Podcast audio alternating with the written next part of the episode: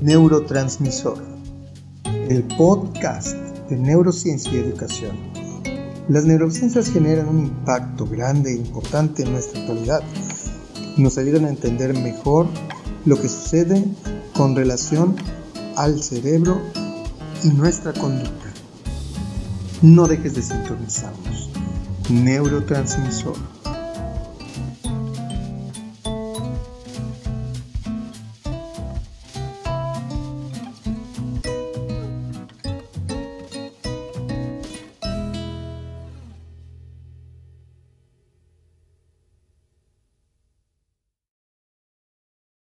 Hola a todos y todas, bienvenidos a, este podcast Neurotransmisor en el capítulo número 6. Eh, yo soy Carlos Alonso, neuropsicólogo clínico y escolar, y hoy tenemos el capítulo número 6 que vamos a hablar un poquito de las funciones ejecutivas. Eh, y bueno, antes de, dar paso al tema, pues nada más quiero eh, volverles a comentar como en cada episodio, pues que siguen las redes sociales Estamos en el grupo de Neuroeducación en Facebook. Eh, en, el, en, el, podcast lo pueden escuchar en, en, Spotify. Eh, pueden suscribirse al canal de YouTube. Es Neurotransmisor que me ayudarían mucho a compartir y a suscribirse. Y en Instagram en Neurotransmisor. Eh, y bueno, también platicarles un poquito que la próxima semana, 17 y 18 de mayo, eh, tengo el, segundo grupo del curso de evaluación de funciones ejecutivas.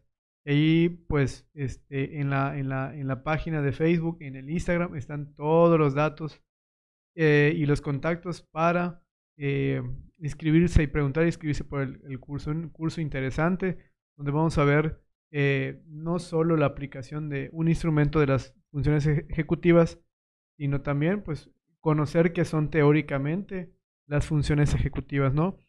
Y justamente eh, de eso vamos, vamos a hablar el día de hoy en este capítulo número 6, que son las funciones ejecutivas. Vamos a hablar un poquito eh, de qué son las funciones ejecutivas, ¿no? Y ahorita es un tema que eh, suena mucho, ¿no? Para el ámbito escolar, suena mucho para la intervención, suena mucho para, para, para observar y trabajar en los niños, ¿no? Eh, lo que es importante eh, entender es que las funciones ejecutivas en la actualidad, sea en, el área clínica, ¿no? Particular o en el área escolar, es necesario conocerlas y evaluarlas, ¿no? Porque muchos de los trastornos de neurodesarrollo que, que se atienden, que atendemos, tienen que ver con un fallo ejecutivo o tiene que ver con una alteración de las funciones ejecutivas o algún componente o subcomponente de estas, de estas funciones ejecutivas, ¿no? Y bueno, para los que nos ven en, YouTube y eh, están viendo una imagen, ¿no? Y hay una pregunta con la que yo empezaría este podcast, ¿no? Eh, ustedes me dijeran o pensaran, ¿no? ¿Qué tiene en común el hacer estas acciones que estamos viendo en, pantalla, ¿no? Para los que me escuchan en el podcast, pues hay una, hay una imagen donde hay una persona comiendo, hay una persona escuchando música, unas personas corriendo, unas persona, una persona leyendo, ¿no? Entonces la pregunta es, ¿qué tienen en común estas acciones? ¿Qué tienen en común comer, escuchar música, correr eh, y leer o cualquier otra actividad? ¿Qué tienen en común? Entonces, vamos a empezar a entender que las funciones ejecutivas pues es algo muy abstracto, muy complejo a veces, muy mm, poco descrito objetivamente, ¿no? Sino que son muchos componentes y a veces puede ser complejo. Pero con este ejemplo yo quiero eh, mm, ilustrar qué serían entonces las funciones ejecutivas, ¿no? Eh, ya que fueron pensando o, eh, buscando alguna respuesta, pues tiene que ver eh, con que todas tienen un propósito, ¿no? Todas tienen un objetivo en común. Entonces, cuando nos vamos refiriendo a que las personas, niños, niñas, personas, adultos mayores, tienen una conducta propositiva, tienen una conducta basada en, un objetivo, en una meta, que pueden automonitorear su conducta, pues son eh, términos que se relacionan a la función ejecutiva. Es decir, eh, en la vida diaria, en nuestra vida diaria, pues necesitamos las funciones ejecutivas, pues eh, para desenvolvernos en nuestro ambiente, para adaptarnos en nuestro ambiente. Eh, y obviamente son, mm, pues de alguna manera son primordiales para planificar nuestras actividades, ¿no? Lo que hacemos en el día al día. Eh, por ejemplo, cuánto tenemos que hacer, en qué orden, cuánto nos va a costar, qué tenemos que hacer de cada cosa, incluso adaptarnos al cambio, modificar nuestras acciones, modificar nuestros planes. ¿sí? Todo eso tiene que ver con la función ejecutiva. Y bueno, ahorita vamos a, a, definir un poquito qué son las funciones ejecutivas y ilustrarlo con ejemplos, ¿no? Eh, y bueno, como vimos en este ejemplo, pues cada, cada aspecto, cada, eh, digamos, actividad o cada em, propósito que tengamos en el día tiene que ver con una función, con la función ejecutiva, ¿no? Eh, y este término, pues es un término, el de la función ejecutiva es un término extenso, un término complejo, que no tiene una sola definición, no tiene una sola acepción, sino que hay muchas definiciones por utilizar, ¿no? Eh, y en general, pues eh, podemos decir que son las capacidades mentales eh, para llevar a cabo una conducta eficaz, creativa y aceptada socialmente. Es decir, que cuando una persona tiene un propósito, tiene una, una meta en el día, pues hacemos alusión a una función cognitiva llamada funciones ejecutivas. Eh, normalmente tenemos, vamos a observar y vamos a, detectar alguna alteración en las funciones ejecutivas cuando a los niños, niñas sobre todo, que hablamos en este podcast, pues se enfrentan a, problemas novedosos, ¿no? Cuando el niño o la persona se tiene que adaptar a una situación novedosa, es cuando vemos eh, alguna dificultad en las funciones ejecutivas, ¿no? Cuando la tarea es rutinaria, pues obviamente ya tiene un repertorio conductual, tiene un repertorio eh, de experiencial que da respuesta a, una situación eh, en específico. Pero cuando la situación es nueva es cuando tiene que poner eh, al alcance de su repertorio conductual pues un, un mecanismo cognitivo, ¿no? Que serían las funciones ejecutivas. normalmente hemos asociado o se ha asociado a la función ejecutiva con el lóbulo frontal, ¿no? Es, o el lóbulo prefrontal, la corteza prefrontal. Vamos a hablar que mucho del, del interés de la neuropsicología, la neurociencia, en la, en la corteza cerebral y sobre todo en la, la corteza prefrontal es, es eh, muy grande, ¿no? Eh, porque hay muchos trastornos, hay muchas alteraciones que hacen alusión a una alteración ejecutiva, como iba diciendo, ¿no? por ejemplo, el autismo, el, trastorno por déficit de atención, incluso trastornos del lenguaje pueden estar asociados a una alteración ejecutiva. Eh, ahorita vamos a hablar más acerca de eso, ¿no?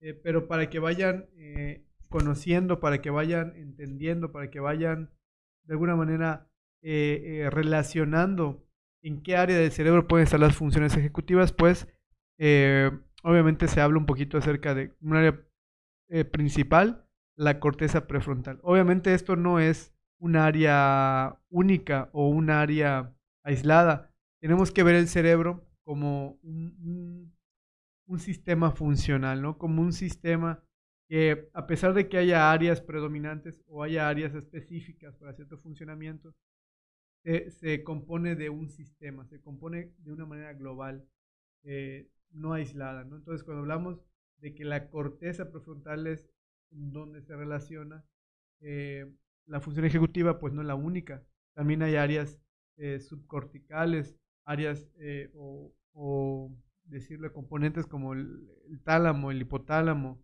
los ganglios basales, que son más estructuras subcorticales, ¿no?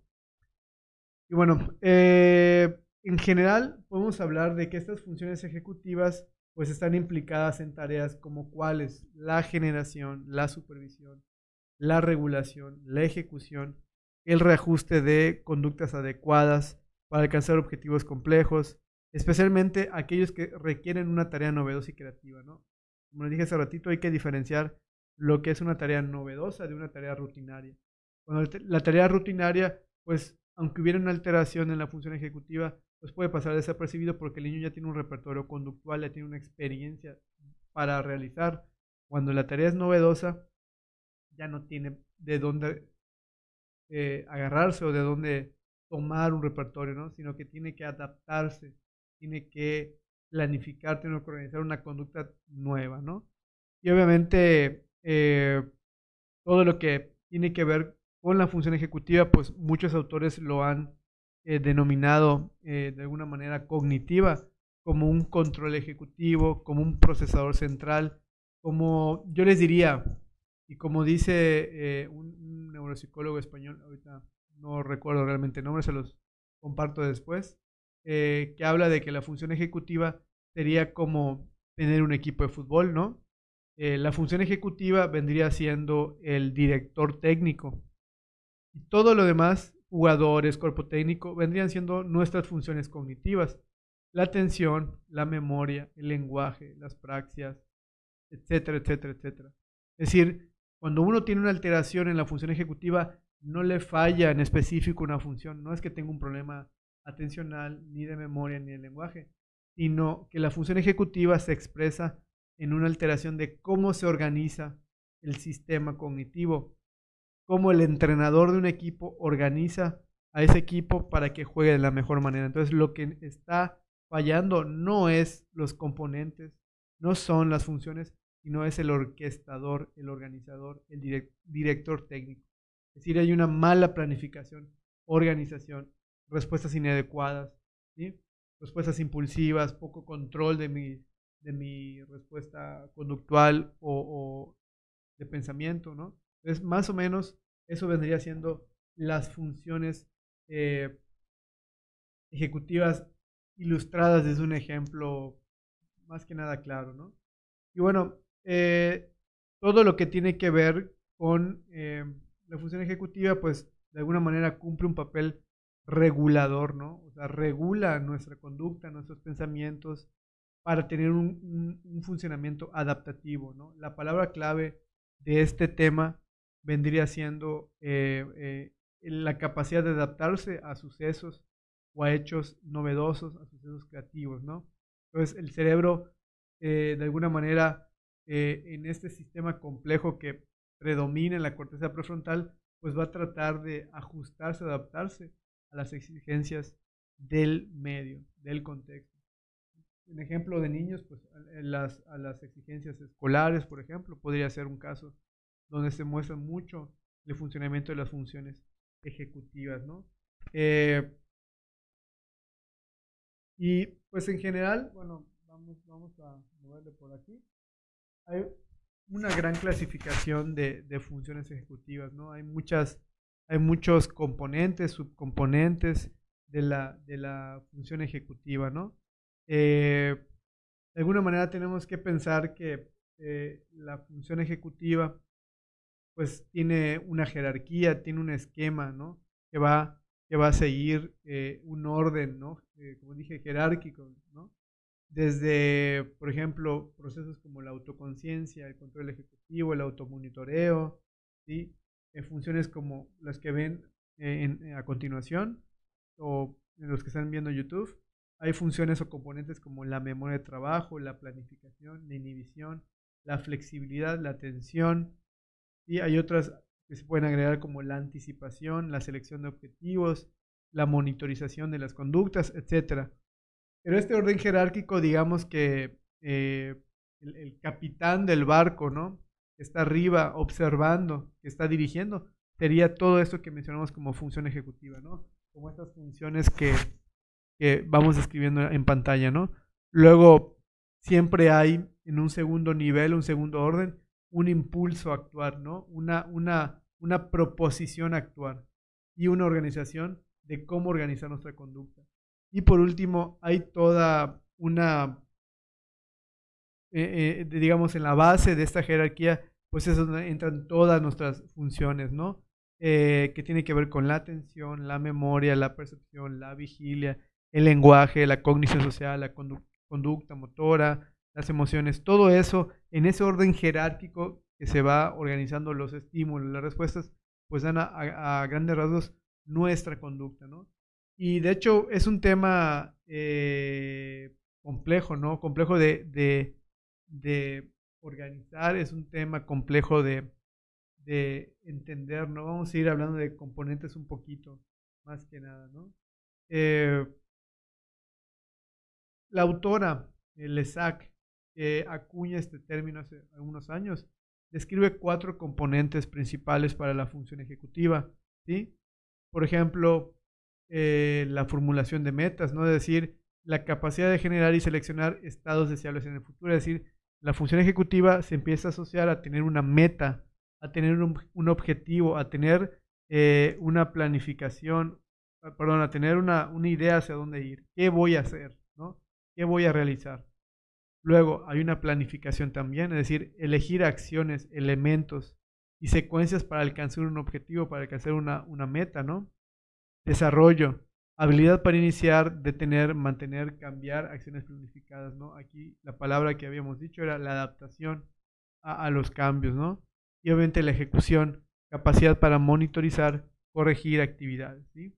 Entonces, cuando hablamos de que y, lo voy a decir un ejemplo claro, ¿no? Cuando a veces con los niños en etapa escolar, tú te das cuenta que el niño no tiene un propósito claro en su conducta, eh, simplemente no sigue instrucciones, eh, de alguna manera no, no completa una tarea, le cuesta trabajo seguir el ritmo de una actividad, eh, y obviamente se, se va aunando a otros factores como dificultades de lenguaje, intelectuales, entonces todo se puede llevar a un cuadro, ¿no? Puede llevar a, a, un, a unos indicadores de una alteración de desarrollo, claramente.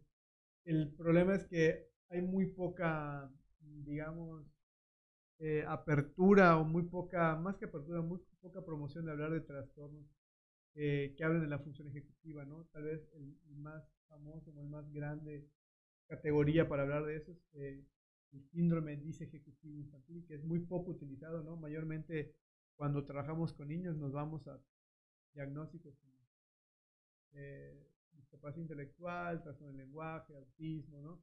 Los, los, los trastornos de neurodesarrollo más, más eh, clásicos, estudiados o más, más, más renombrados, ¿no? A nivel de DSM5, CIE10, eh, CIE11, ¿no?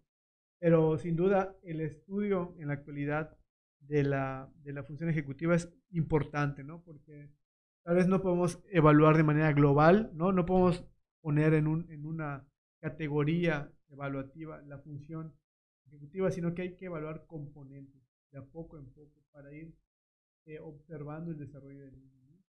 Eh, porque de alguna manera, al evaluar la función ejecutiva, evaluamos esa función ejecutiva con todas las demás funciones, con la atención, el lenguaje, la memoria.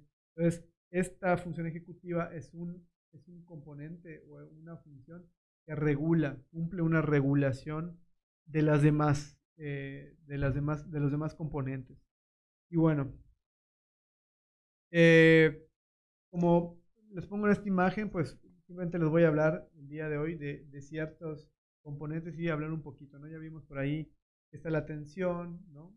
El control inhibitorio, la memoria de trabajo, eh, por ahí tenemos también selección de objetivos, planificación y organización, iniciativa y persistencia, eh, flexibilidad, eh, ejecución y retroalimentación ambiental, automonitoreo. Y hay muchos de esos componentes, ¿no? Ahorita hablar de cada uno, pues, pues sería eh, tardado, ¿no? Pero la única idea que quiero que se lleven el día de hoy en este tema es que eh, la función ejecutiva no, es, no se puede valorar como un concepto unitario o, único, no hay que verlo también en componentes, ¿no? Ya fuimos mencionando algunas, ¿no? Y dentro de estos mecanismos o estas funciones ejecutivas que son eh, pues áreas o tienen áreas muy, muy eh, corticales, ¿no? Áreas de la corteza cerebral.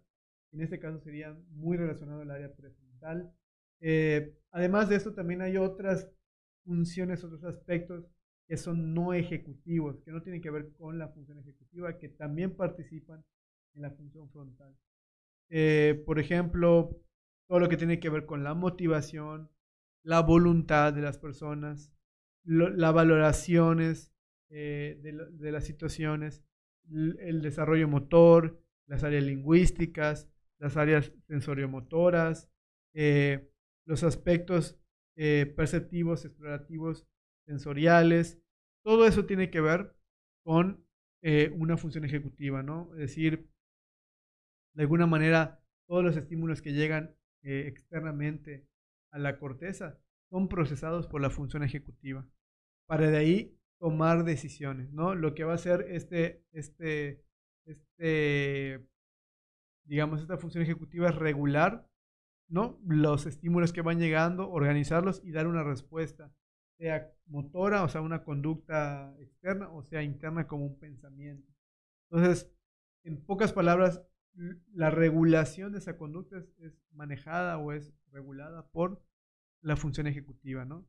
Y bueno, eh, hay muchos, hay muchas, como habíamos dicho, hay muchos trastornos, ¿no? Que, que en su teoría actual, más que verlo de manera conductual, decir el niño hace esto o hace aquello, hay que evaluarlo desde un punto de vista ejecutivo, ¿no? De función ejecutiva. Por ejemplo, el caso más, más típico y que muchos de ustedes lo pueden observar en alumnos, en, familiares, en hijos, es el trastorno por déficit de atención. que todo mundo habla ¿no? de que es un trastorno mayormente atencional, pero eso es a nivel superficial. En la realidad eh, es que el TDAH es un trastorno eh, mucho más eh, relacionado con una, una, una, alteración de la función ejecutiva, ¿no?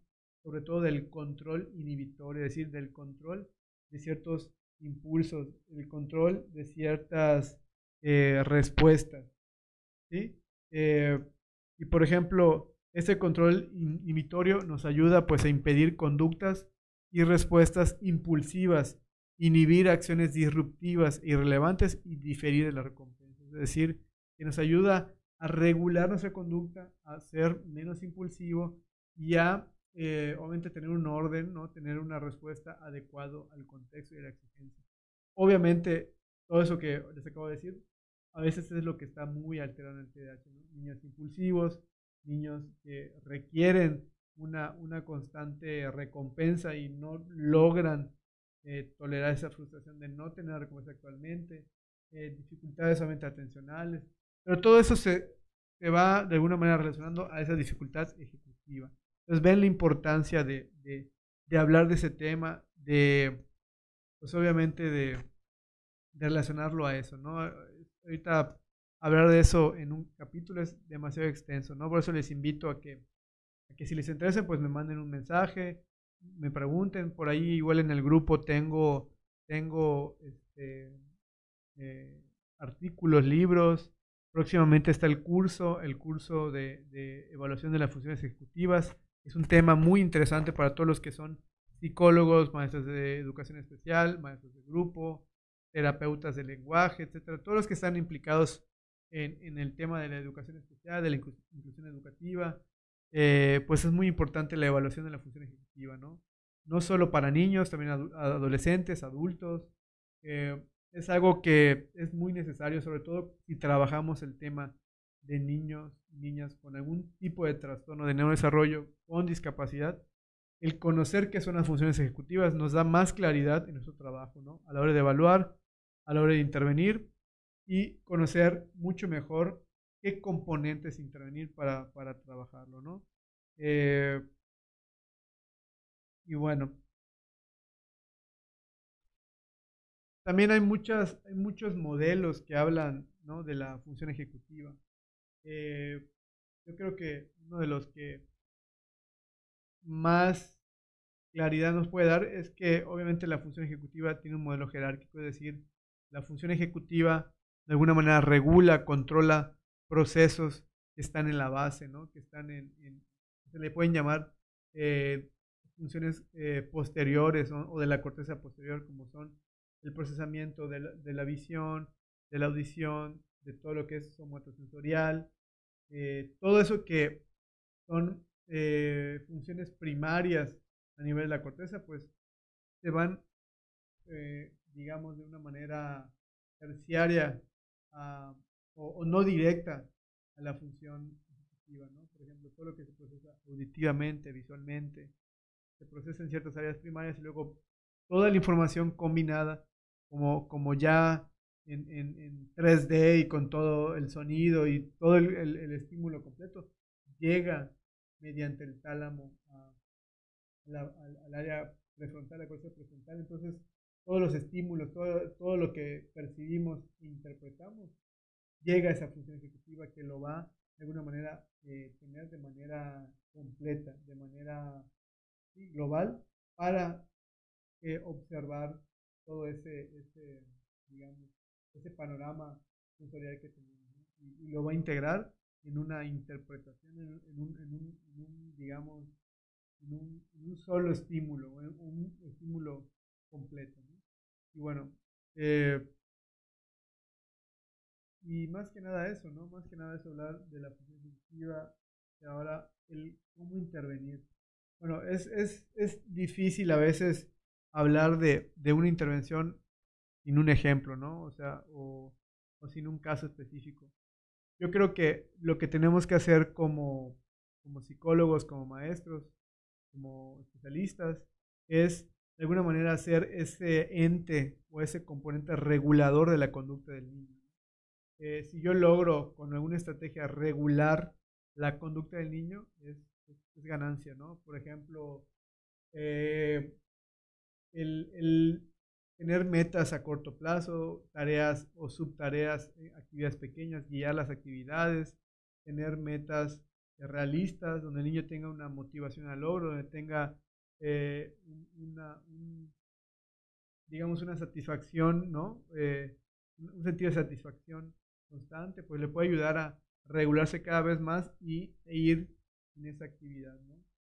Eh, voy voy a, compartir en el grupo de Facebook algunas actividades. Hay un, hay un archivito para que habla de cómo intervenir en las actividades, este, las funciones ejecutivas en actividades escolares. ¿no? Entonces, el que guste esa información me puede contactar por el canal de YouTube, de preferencia me ayudan mucho si se suscriben o al canal de, de o al grupo privado de Facebook para yo compartir esas actividades, ¿no? Eh, igual eh, me pueden contactar por Messenger para, para pasar esas actividades eh, que pueden ser de alguna manera sencillas, de alguna manera este, lúdicas, ¿sí? Pero lo más importante, en, en resumen, y ya para ir concluyendo, es que cuando querramos intervenir en la función ejecutiva, tenemos que ser ese medio regulador, ¿no? Por ejemplo, el cuánto tiempo va a utilizar el niño para hacer una actividad, qué va a hacer, qué material va a hacer, cuándo acaba, cuándo empieza, cuándo acaba. Todas esas actividades que a veces pueden parecer muy sencillas, hay que estructurárselas al niño, ¿sí? Tanto académicamente, conductualmente, su rutina, sus horarios. Todo eso le va a ayudar a regularse, a organizarse, a planificar que muchas veces es lo que carecen o, tienen ese déficit, la dificultad de planificar, organizar su conducta basada en metas, ¿no? El control de impulsos, todo eso. Ese es un trabajo que constantemente se puede este, ir haciendo y se puede ir trabajando, ¿no? Eh, y bueno, Sí, para ir trabajando, para ir terminando la escuela, ¿no? Y algo que tenemos que empezar a separar ya para concluir es que independientemente de la, de la, de la clasificación que encuentren o tengan de la función ejecutiva, hay que empezar a clasificar o entender que la función ejecutiva se puede clasificar en dos grandes, en dos grandes áreas, ¿no? Como funciones frías y funciones calientes. Las funciones frías son las que se pueden denominar más puramente cognitivas, ¿no? Como la metacognición, eh, que tiene que ver con funciones abstractas, con, con, actividades cognitivas, ¿no? Por ejemplo, las actividades escolares, las actividades que requieren de atención, todo eso tiene que ver con funciones frías. Son descontextualizadas, es decir, no requieren del contexto, no requieren de una información eh, contextual emocional. a mí me puede hacer una tarea y la resuelvo. Que pueden ser muchas veces las, las actividades que son más alteradas a la hora de evaluar o trabajar el contenido académico o escolar. Pero a la par hay otras, otras áreas o otras funciones son llamadas calientes, que esas tienen que ver con las funciones emocionales, motivacionales, que tienen que ver más con la toma de decisión, la regulación de emociones, la motivación. Es decir, cuando tengamos a los niños no solo hay que pensar en, en qué tan bueno es leyendo, escribiendo, poniendo atención, sino también tiene que ver mucho en la función ejecutiva el cómo regula emociones, y cómo toma decisiones, el, el qué tan motivado está, qué sensación de logro. Es decir, para las actividades escolares, para las actividades este, académicas, no podemos separar, incluso diría, tiene que ir de la mano su motivación, su sensación de logro, su autoeficacia. Y todo eso va a, intervenir o va de alguna manera así estimular ciertas áreas, ¿no? Cuando nos vamos a, a áreas neuroanatómicas del cerebro, pues un área de función fría tendría que ver más con el área prefrontal dorso-lateral y la función caliente que tiene que ver mucho más con el desarrollo motivacional emocional es un área ventromedial, frontomedial. Entonces, toda esa corteza prefrontal pues viene, viene, viene junta, ¿no? Eh, se podría de alguna manera eh, aparte, ¿no? O paralela trabajar una u otra, pero nunca separar, es decir, yo no puedo tratar de enseñar alguna materia, matemáticas, sin manejar o trabajar la motivación del niño o la voluntad o el interés. Porque créanme, un niño sin interés en algo no, no, va, no va a lograr ah, interesarse, ¿no? no va a lograr aprenderlo. ¿no? Siempre es muy importante eh, que la motivación y la voluntad vengan por parte del interés y eso va a ayudar de alguna manera a, afianzar ciertos aprendizajes. Bueno, eh, espero que este tema haya sido de, de interés. Es un tema demasiado complejo, es un, es un tema demasiado extenso. Yo les invito a que si les interesa, si les llama un poquito más la atención, quieren aprender más, pues primero eh, pueden revisar los materiales que están en, el, la página de Facebook, en el grupo de neuroeducación, allí hay libros, hay artículos. Igual me pueden preguntar en el Messenger, me pueden preguntar en el, el Instagram. Eh, y recordarles que próximamente el 17 y 18 de mayo voy a dar un curso en línea de justamente la evaluación de funciones ejecutivas, donde vamos a ver todo, todo, todo vamos a ver acerca de qué son los modelos y la evaluación de las funciones ejecutivas. Igual recordarles que el que esté interesado en un material para intervenir en las funciones ejecutivas, que me contacte y que también me ayuden a suscribirse en el canal, que me, me ayudaré bastante. Entonces, eh, muchísimas gracias por su apoyo, por su interés y cualquier tema o el próximo tema que quieran hablar, pues eh, que me lo hagan saber. Ya para el siguiente tema estoy pensando en tener un invitado eh, para hablar un poquito, tal vez, no sé qué les parezca, hablar un poquito de la psicología hospitalaria o el trabajo hospitalario en niños, en la clínica infantil. Ya veremos qué surge por ahí. Entonces, en lo que se va pensando en el siguiente capítulo, pues que me escriban, me compartan qué temas o qué les gustaría mi nombre es Carlos Alonso, neuropsicólogo eh, escolar y esto fue Neurotransmisión.